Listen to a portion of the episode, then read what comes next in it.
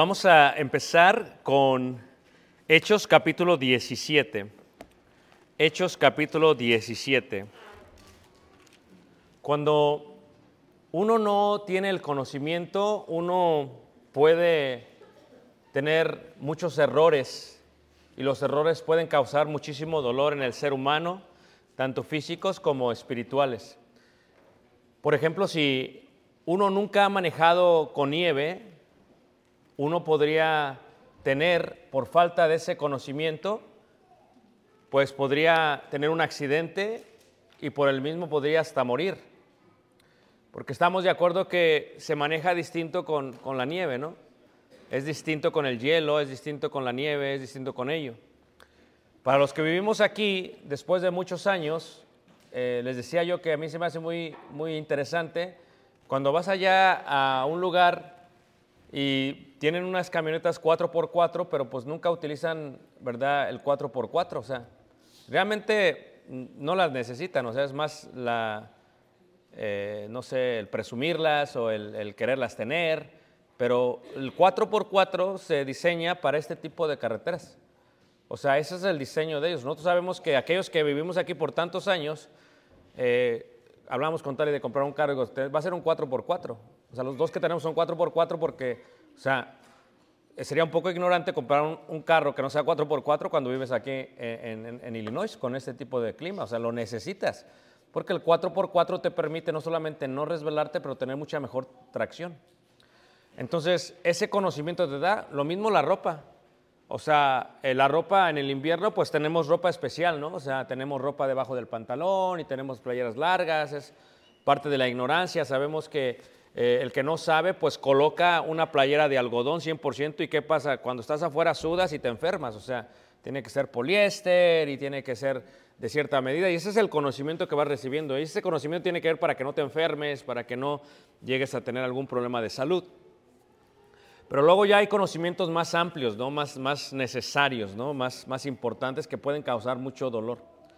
Mucho dolor. Por ejemplo, eh, cuando hay un olor de gas en la casa, eh, ustedes sabían que se dice que el gas realmente no tiene un olor, pero que al olor de gas que ponen en las casas le ponen un, olor para que la gente perciba que hay un problema. Y le ponen ese olor para que si una persona tiene ese olor, ¿qué es lo que pasa? Pues no, no enci- enciendes un cerillo porque puede explotar la casa. O sea, gracias a ese conocimiento previenes muchas cosas. Pero ¿qué pasa si no supieses? ¿Qué pasa si ignorases? ¿Qué pasa si no entendieses? Entonces, lo prendes y por lo tanto pues puedes hasta morir. Entonces, imagínense ustedes, hermanos, cuando hablamos de la vida eterna y cuando hablamos de- del cielo y cuando hablamos de Dios, pues cuánto no duele no saber lo que Dios quiere de la vida del ser humano, cuánto, no, cuánto dolor no le causa al ser humano el no saber la voluntad de Dios. O sea, lo que Dios quiere realmente ahorrarnos es mucho dolor, sufrimiento, pero a veces nosotros no obedecemos su palabra y por consecuente pues tenemos dolor y tenemos sufrimiento. O sea que el conocimiento que nos da Dios o su palabra que nos es dada tiene el, el fin de prevenir el dolor que causa el pecado.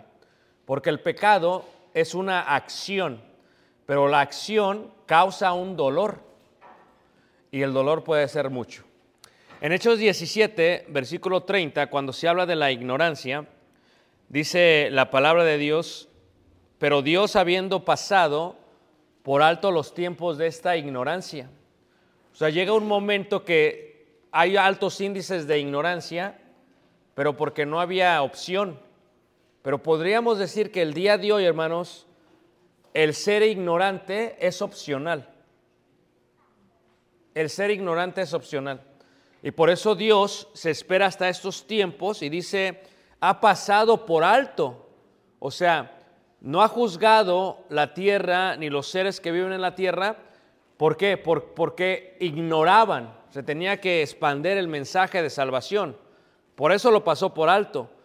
Pero ahora manda a todos los hombres en todo lugar que se arrepientan por cuanto ha establecido un día en el cual juzgará al mundo con qué?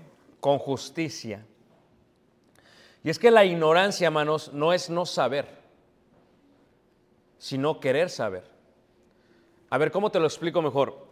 Nosotros ignoramos por opción, por opción, en cuanto a todas las ramas que hay, especialmente el día de hoy.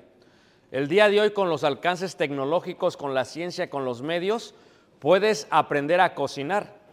Si no sabes, es opcional. Si ignoras la cocina es porque simplemente no quieres. El día de hoy, ¿verdad? Podríamos decir hasta cierta manera que una persona que no quiere conocer a Dios, no es que sea ignorante en cuanto a las cosas de Dios, porque no sabe. No sabe porque esa es su decisión. La decisión que ha tenido es que no saber, porque si bien él quiere, bien puede. Yo estoy seguro que cuando una persona tiene la voluntad, quiere aprender de Dios, Dios pondrá los medios para que esa persona sepa, porque ya no va a dar por alto la ignorancia. A veces sabes que no, ya. O sea, eso de que no sabía ya no cuenta. Ya no va a contar, porque la ignorancia no es no saber. La ignorancia realmente es no querer saber. Es opcional la ignorancia. Vemos esto, por ejemplo, en el libro de Oseas, en el capítulo 4. En el libro de Oseas, capítulo 4, vemos el dolor que causa la ignorancia. En Oseas, capítulo 4, en el versículo 6, muestra qué es lo que causa la ignorancia.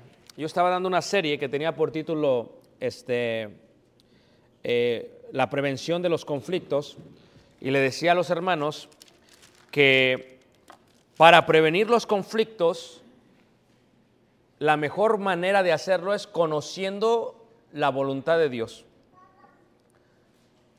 Y la segunda mejor manera es obedeciendo al conocimiento de la voluntad de Dios. Porque de qué sirve que una persona conozca que puede explotar la, casa y aún así prende el cerillo. O de qué sirve que una persona sepa que es pecado y aún así lo hace. En este sentido, no es que él haya optado ser ignorante. No, él es ignorante no solamente por opción, sino por acción. O sea, él no solamente sabe, pero dice, no, no lo quiero hacer. Y aquí vemos al pueblo, por ejemplo, en 4.6, dice, mi pueblo fue destruido. O sea, ¿cuál fue el dolor de Israel? Ver la muerte de los hijos, ver los hogares quemados, ver, ver su, su país invadido. Pero ¿por qué fue destruido? Porque le faltó qué? Conocimiento. O sea, el dolor de la ignorancia es así. ¿Tienes problemas en tu matrimonio? ¿Por qué no conocer lo que Dios quiere para tu matrimonio? ¿Conoces y tienes problemas en tu matrimonio? No solamente es opcional, sino accional. No solamente optaste por ser ignorante, sino que decidiste, aunque no eras ignorante, hacerte ignorante. Y eso causa dolor. Y eso causa dolor. En el caso del pueblo de Israel, el pueblo de Israel dice, le falta conocimiento. Por cuanto desechaste, ahí está, el conocimiento, yo te echaré del sacerdocio. O sea, ¿qué pasa? Tú puedes tener el conocimiento, pero la ignorancia no está basada en lo que conoces, sino en lo que desechas de lo que conoces. O sea, hay ignorantes que son ignorantes no solamente por opción, sino por acción. Esto es, conoces cuál es lo que Dios quiere, pero aunque lo conoces, lo desechas. Como consecuencia va a haber dolor. Va a haber dolor. Después de muchos años te das cuenta que eh, Dios se encarga porque Él es el juez. Pero porque Dios nos ama, Él va a empezar a darte la oportunidad de que experimentes el dolor que se requiere. Conoces, no lo haces, experimentalo. Dice la escritura, no solamente le faltó, pero ¿por qué le faltó? Porque lo desechó. Ustedes recuerdan cuando dice el apóstol Pablo en Tesalonicenses, dice, ni menospreciéis las profecías. O sea, el hecho de no abrir la Biblia es menospreciar a Dios. El conocimiento es opcional. Lo abres, lo lees y no lo aplicas, el conocimiento es accional. Esto es, tú decides no tomar acción a lo que conoces. Por lo tanto, puedes desechar las profecías al no venir a reunirte. Puedes desechar las profecías al no leer la escritura. Puedes desechar las profecías de hacer todo esto, pero también las puedes desechar al no actuar, al no obedecer a ellas porque cuánta gente no sabe cuál es la voluntad de Dios. A veces el conocimiento puede causar dolor. Y más dolor causa cuando el conocimiento es solamente parcial. O sea, conozco, pero no conozco todo.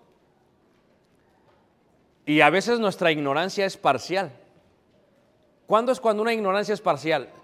Sabes de algo, pero no lo sabes todo. No lo entiendes, decides no dedicarle tiempo a entenderle. Simplemente, ah, está muy difícil, me duele la cabeza, por lo tanto, ¿qué? Lo desechas. Y solamente tienes una parte del conocimiento y no hace sentido toda la fotografía del conocimiento de Dios. Y por cuanto no hace sentido toda la fotografía, el conocimiento es parcial. Y cuando el conocimiento es parcial, puede causar muchísimo dolor y aún puede causarte la vida y aún puede causarte la eternidad. Fíjate cómo dice en Hechos capítulo, eh, en Hechos capítulo este, 19, cuando llega Pablo, hermanos, con los hermanos, ahí en Corinto, se encuentra un grupo de ellos y este grupo de ellos tenían toda la enseñanza conforme a Juan el Bautista. Tenían el conocimiento en forma qué? Parcial. Me gusta mucho, me estimula mucho cuando una persona que no tiene todo el conocimiento bíblico, que sabe que hay cosas en los lugares donde ellos se reúnen no están cuadrando, que sabe que no solamente no cuadran, sino que lo leen y no lo están practicando, y entonces son muy honestos y dicen, oye hermano, este, es que sabes que como que ya escuchando bien la palabra, me doy cuenta que aquí las cosas como que no las estamos haciendo como deberían de ser. A eso se le llama conocimiento parcial. O sea, tú estabas ahí porque lo que conocías era eso y lo aceptabas. Pero conforme va conociendo o creciendo el conocimiento, ya no vas a aceptar lo que está mal. Y entonces, ¿qué? Dejarás la parcialidad, la parte y será completo. Y le dice Pablo a los hermanos y le dice a este grupo de discípulos, les pregunta, versículo 2, 19, 2, ¿recibisteis el Espíritu Santo cuando creísteis? Y ellos dijeron, ni siquiera hemos oído si hay Espíritu Santo. O sea, su conocimiento era qué, hermanos? Era parcial. ¿Cuál era el dolor que les causaba? Bueno, para lo que ellos sabían no habría ningún problema. Pero ¿cuál sería el dolor que les causaría en la eternidad? Llegamos en parte conociendo, dijo el apóstol Pablo, y en parte profetizando. pero cuando vino lo perfecto, cuando vino la Biblia, ya no tenemos que conocer en parte, en forma parcial. Cuando viene la Biblia, podemos conocer en forma completa la voluntad de Dios. ¿Cuál es la voluntad de Dios? La cual le agrada, la cual es perfecta y la cual es agradable.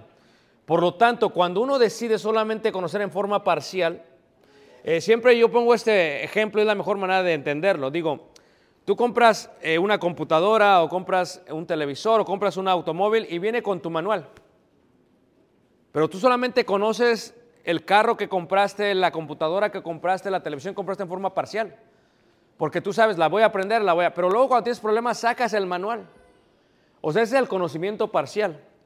¿Cuánto no le podemos hacer daño a las cosas que compramos si solamente conocemos en parte la manera en que se deben de mantener? Cuanto más cuánto daño y dolor podemos causarnos a nosotros mismos si solamente conocemos en forma parcial la voluntad de Dios. ¿Cuál es la voluntad de Dios? Esta.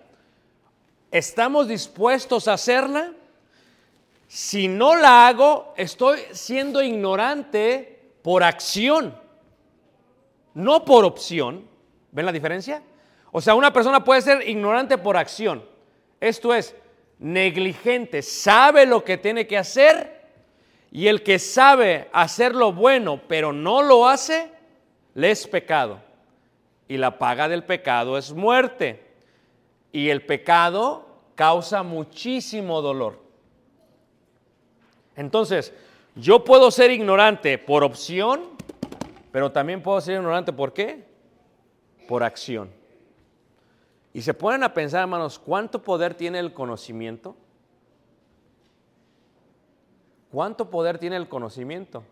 En Efesios 1.13 dice, en el también vosotros, habiendo oído la palabra de verdad, el evangelio de vuestra salvación, habiendo creído en él, fuiste sellados con el Espíritu Santo de la promesa. O sea, ¿cómo fuimos sellados?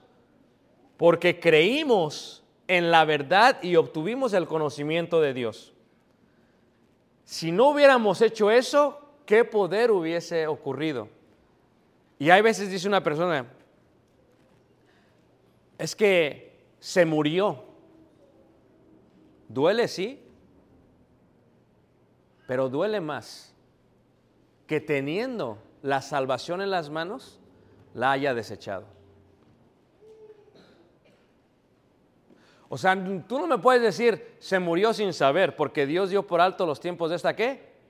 Por eso me gusta cuando la gente nos visita por mucho tiempo. Viene y viene, viene, juzga a ver qué ven y lo que ven malo lo empiezan a criticar. Pero me gusta que sigan viniendo.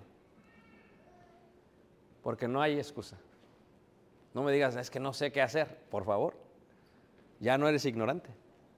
No es que yo no paso porque no quiero caer. O sea, tú eres ignorante no por opción, sino por acción. Es por acción. Es una ignorancia por acción. Es una ignorancia accional. Y en este sentido, ve el poder del conocimiento. Cuando oímos, venimos a ser salvos. ¿Tienes tú la voluntad? ¿Quieres tú saber? ¿Quieres tú aprender qué hizo el eunuco, hermanos? Agarró el libro del profeta Isaías, se iba y no le entendía. Quería tener conocimiento porque sabía el poder del conocimiento. Y Dios puso los medios para que aquel discípulo fuese al carro y le dice, ¿entiendes lo que haces? Pues ¿cómo entiendo si no hay quien me explique? Le digo a Tali que una de las cosas que más disfruto cuando doy conferencias cuando doy este, lecciones es que me gusta ver la cara de la gente, hermanos, porque pues ustedes ya los veo todos, los veo muy seguidos, ¿verdad? Eh, entonces ya el asombro no lo veo, pero cuando ves una cara de una persona, cuando ves cómo se les prende el foquito, como dicen, eso es lo que quiere decir, como que, como que reciben el conocimiento. Y me encanta eso, hermanos, porque la gente, pero ahora tienen el conocimiento, pero ahora tendrán la opción de hacer o no hacer. Yo ya acabé, porque dijo el profeta, si ves que uno va en mal camino, dile.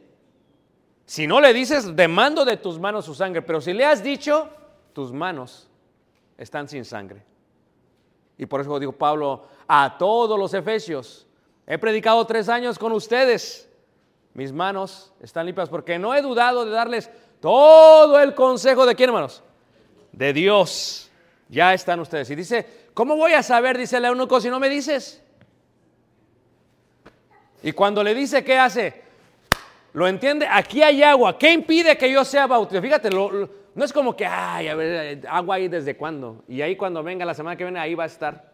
Sí, claro, ahí va a seguir.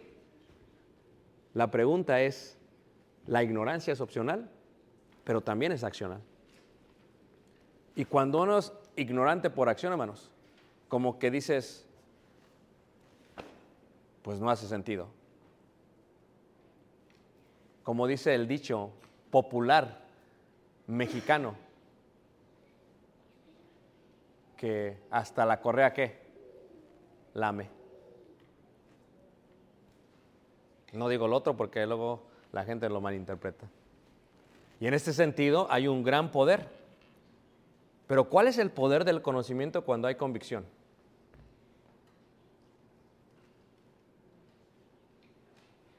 Mira, la iglesia ha experimentado mucha muerte últimamente. Y nosotros como iglesia tenemos que despertar. Porque si te has dado cuenta, hermanos, experimentamos pura muerte. Que se le murió la hermana al hermano, que se le murió la hermana al hijo, que se le, el papá. el- se están muriendo por todos lados. ¿O no es cierto, hermanos? Todos vamos a morir. Mis papás van a morir. A menos que Jesús venga antes. Tus papás van a morir, pero sobre todo tú vas a morir, yo voy a morir, hermanos. Si yo conozco lo que Dios quiere de mí, ¿por qué no hacerlo? Si yo conozco lo que Dios quiere de la gente, ¿por qué no compartirlo? Porque cuando hablamos de esto decimos, ¿cuál es el poder de la convicción? Dice Pablo.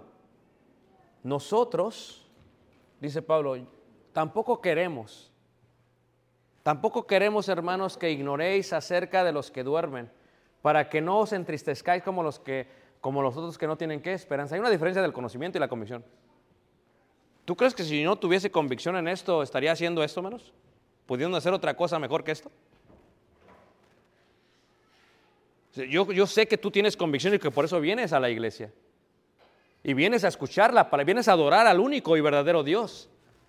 Pero déjame decirte que no solamente se trata de quiero ser, dejar de ser ignorante. Se trata de se deja de ser ignorante, no cuando se conoce, sino cuando se hace. Cuando se hace. Porque de qué le sirvió a la persona venir y venir y, estuvo así, hermanos, de cerca, ¿eh? Me lo declaró a mí. Me quiero bautizar. Ahora, dice, pero hoy no, dice, el domingo, el domingo que viene. Y se fue extendiendo, hermanos. Y nunca llegó a las... ¿Tú crees que no duele? Claro que duele, hermanos. Pero es que esa es una decisión que no tomamos nosotros, la toma el ser humano. Decide ser ignorante por su propia opción. Y decide ser ignorante por su propia acción.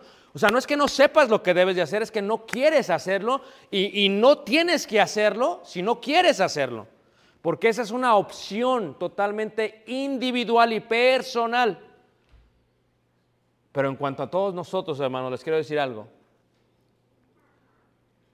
Nosotros, si uno de nosotros muere haciendo la voluntad de Dios, te quiero decir que hay un gran poder de la convicción. No queremos que se entristezcan como los que no tienen qué? Esperanza. O sea, va a haber hermanos que van a morir. Y, y déjame decirte que esto ya se viene, hermanos. Hay hermanos que ahora sí como que ya están casi a un paso. Es parte de la vida, hermanos. Es una realidad. O sea, no es que no sea humano, hermanos, es una realidad. Pero ¿qué dice el ser humano, hermanos? ¿Acaso tú quieres verlos sufrir toda la vida? ¿Quieres verlos batallar? ¿Esa es, esa es vida? Esa no es vida, hermanos. Por eso se dio la vida eterna.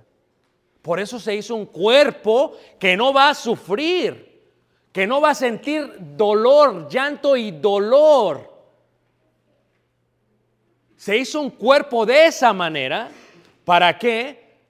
Para que no estemos sujetos a este cuerpo toda la vida. Porque ¿qué chiste tiene este cuerpo, hermanos? Bueno, algunos sí tienen chiste, pero sí me entienden lo que estoy diciendo, hermanos. O sea, ¿qué chiste tiene el cuerpo? El cuerpo se va desgastando de día, ¿qué, hermanos? En día. Y cuando tú mueras y cuando yo muere y cuando nosotros muramos, hermanos, no tenemos por qué ponernos tristes, hermanos. Es lo que está diciendo Pablo. Porque el poder de la convicción dice, no somos gente que ignora. No, hermanos, tampoco queremos que ignoréis acerca de los que duermen, para que no os entristezcáis como los que otros que no. O sea, vas a llorar, sí, porque se. Pero sabes que tienes que alegrarte cuando una persona muere en el Señor. Porque deja de sufrir, hermanos. ¿Tú lo quieres ver toda la vida sufriendo así como está? Pues el favor. ¿Qué amor es ese, hermanos? Que los retenemos porque los queremos tener vivos. Ese no es amor, hermanos. La gente tiene que irse. Pero cuando se va, se tiene que ir sin ser ignorantes de la palabra. En forma opcional y en forma actual. Se tienen que ir, ¿sabes qué? Supe. ¿Y porque supe qué? Hice. ¿Y porque hice qué? Tengo la esperanza. Tengo la esperanza. Tengo la esperanza. ¿Tienes tú la esperanza? ¿Tienes tú la esperanza, hermanos? ¿Tienes la esperanza? No todos. ¿Por qué? Porque cuánta escuche y escuche y es, ya casi eres un, eres un erudito de la Biblia. Te sabes el Mishnah, el Talmud, lo- te sabes hasta los libros de memoria más que los niños. Pero ¿de qué te sirve saber si no has hecho lo que es importante? Llegaste ignorante y te vas ignorante. La diferencia es que llegaste ignorante por opción, pero te vas ignorante por acción. Y dice la escritura, ya Dios ha pasado por alto esos tiempos. Ahora te está mandando. No es como que me ordena Dios, sí. Dios manda, manda a que te arrepientas. ¿No quieres? Cuando mueras, pues sí lo vamos a sentir por tus seres queridos. Porque imagínate, hermanos, que se muere un ser querido que no está en Cristo, se siente. Y lo siento yo por la hermana y por el... Se siente, hermanos, pero ¿qué le vas a hacer si la persona no quiso? Explícame tú, ¿qué vamos a hacer si no quiso la persona, hermanos? ¿Qué culpa tenemos si no quiso la persona? Dios da y Dios quita. Y esto es lo más triste del mundo, hermanos. Que alguien tenga la oportunidad eterna de toda su eternidad en esta vida y que pueda decidir vivir con el Señor y que decida no hacerlo. Decidir no hacerlo, hermanos. Pasas, naces del vientre de tu mamá, conoces la verdad y decides no obedecerla. Y te vas. Pero muy diferente a como llegaste. Dices, me voy como llegué. No, chiquito, te vas diferente. Cuando llegaste eras santo. Cuando llegaste eras inocente. Cuando llegaste tenías comunión con Dios. Te vas para estar toda una eternidad sin la presencia del Señor. ¿No me crees? Te lo voy a leer. En la segunda carta de Tesalonicenses, capítulo 1, lo dice así, versículo 6. Porque es justo delante de Dios pagar con tribulación a los que os atribulan. Y a vosotros que sois atribulados, daros reposo con nosotros cuando se manifiesta el Señor Jesús desde el cielo con los ángeles de su poder, en llama de fuego, para dar retribución a los que no conocen a Dios. Dices, ¿podrá Dios darles retribución a los que no le conocen? Aquí no está hablando del conocimiento parcial, del conocimiento opcional, sino del actual, hermanos. No lo conocen porque no quisieron hacer su voluntad, hermanos. Y dice, ni obedecen el Evangelio de quién? De nuestro Señor Jesucristo, los cuales sufrirán pena de eterna perdición. Excluidos. Excluidos de la presencia del Señor y de la gloria de su poder. ¿Qué acaso no tienes corazón, hermano, para dolerte con el que te duele? Sí, hermanos. Aquí no se trata de corazón. Porque el eh, dijo bien el rey Salomón, el león y el perro, muerto y vivo es lo mismo. Así lo dijo Salomón, hermanos. Pero aquí estamos los que estamos vivos. Y los que todavía tenemos oportunidad. Y aún así decidimos ser ignorantes por acción. ¿Y no será eso triste en la eternidad, hermanos? ¿No será triste, hermanos, en la eternidad? Tuvimos la oportunidad y no quisimos. Una cosa es que el pecado causa dolor en la tierra, hermanos, porque causa dolor. Pero el dolor, hermanos, de la ignorancia en la eternidad Es un dolor increíble, es como un arrepentimiento eterno. Pude y no lo hice. Oí y no obedecí. Creí, pero buscaba más la gloria de los hombres. Y dudé del porvenir. Y aquí, hermanos, no queremos, amigo, amiga, que estás entre nosotros, que sufras este dolor. Por eso Cristo vino a morir, para que tú seas salvo. Hoy puedes ser salvo para toda la eternidad. Vamos a cantar un himno de invitación y vamos a ponernos de pie. Tú puedes hoy venir y adorar al único y verdadero Dios. Si tú crees, bien puedes. No puedes salir diciendo, no, no supe lo que dijo el hermano, no le entendí, sí me entendiste. No te vayas así, hoy puedes ser parte del pueblo de Dios. Si cantamos este himno y quieres obedecer, pasa. He aquí hay agua, ¿qué impide, como dijo el eunuco, que yo sea bautizado? Si crees, bien puedes.